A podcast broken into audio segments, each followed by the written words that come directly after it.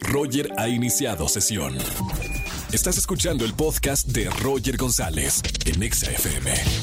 Seguimos en XFM 104.9 y ya está con nosotros Oscar Uriel para recomendaciones de plataformas digitales o en el cine que ver. Oscar, muy buena tarde como siempre. Hola, ¿qué tal? Roger González, un muy buen jueves para ti y para todo el público que nos esté escuchando. Obvio, es el día de las recomendaciones de estrenos en salas cinematográficas y en plataformas.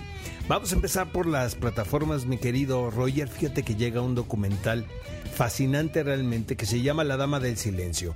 Esta es una producción de Netflix, la podemos encontrar en esta plataforma y es la más reciente película de, de quien yo considero una de las mejores cineastas que tenemos en este país, María José Cuevas.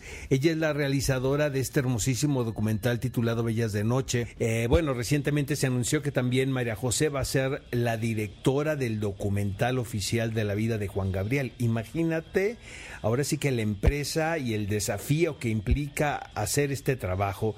Entonces yo creo que eh, vamos a escuchar mucho de María José en los próximos años. Pero ahora, amigos, tiene La Dama del Silencio, que es una producción de estreno de Netflix. ¿De qué va? En nuestra cultura, a diferencia de los Estados Unidos, por ejemplo, la presencia de estas figuras que son asesinos seriales realmente son muy escasas. Eh, pertenecen más como a los anglos, ¿sabes? De repente también los no y, hay ciertas regiones y localidades del planeta donde aparecen estos personajes y, son una constante en la sociedad. Eh, son protagonistas de la nota roja, pero en nuestro país podemos tener un desastre socialmente hablando, pero realmente la cultura del asesino serial pues es mínima.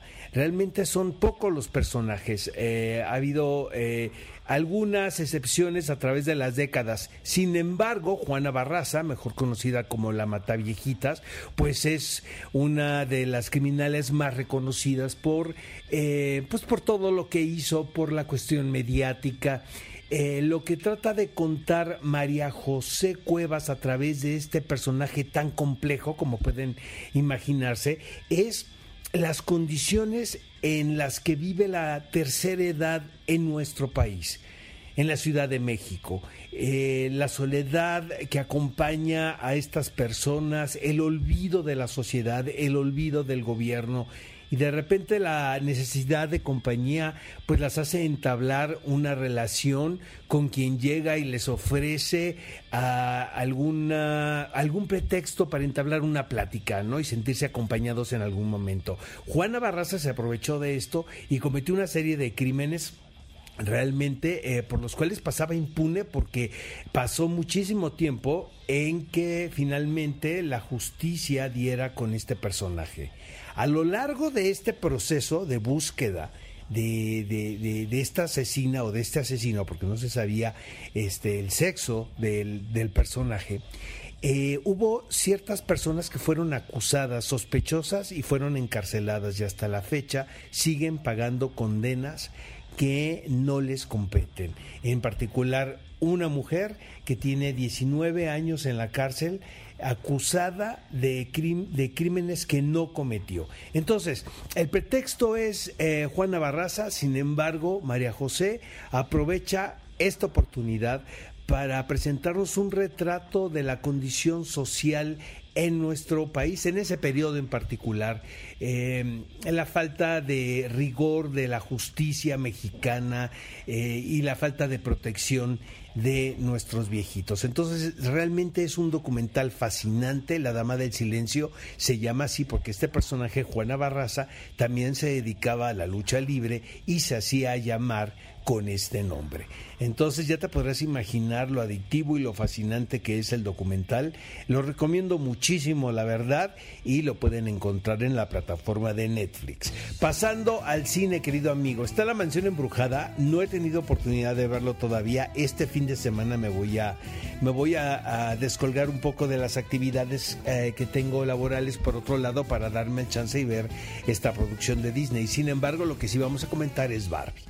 Barbie se ha convertido en un fenómeno en prácticamente todo el mundo, cosa que nos tiene muy contentos porque ah, había mucho escepticismo del regreso de la audiencia a las salas cinematográficas después de la pandemia. Y esto lo hemos platicado tú y yo muchísimo en este espacio.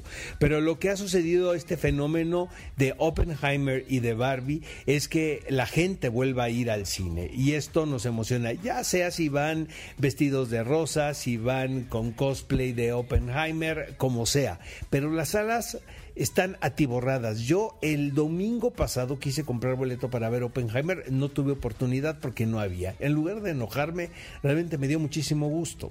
Barbie obviamente es una película que ya sabíamos que iba a tener una apertura realmente espectacular como la que tuvo. Yo creo que sobrepasó las expectativas del estudio también. Eh, ha sido muy controvertida porque hay quienes la critican de que no es una película específicamente para el público infantil.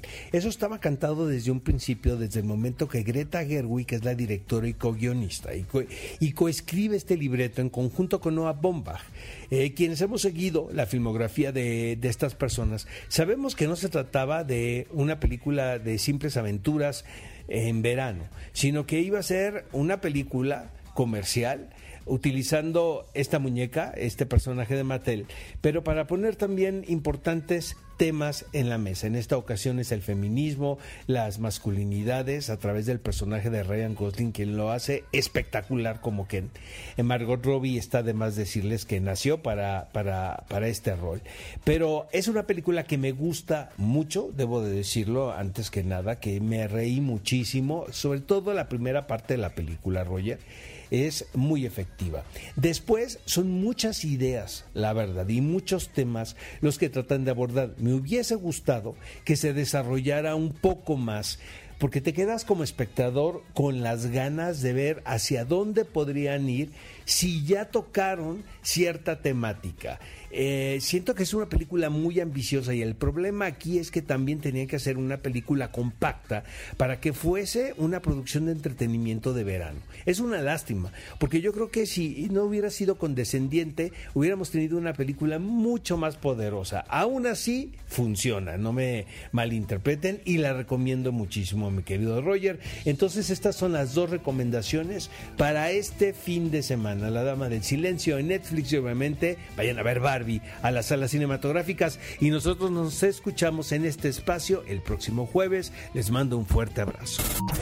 Escúchanos en vivo y gana boletos a los mejores conciertos de 4 a 7 de la tarde por Exa FM 104.9.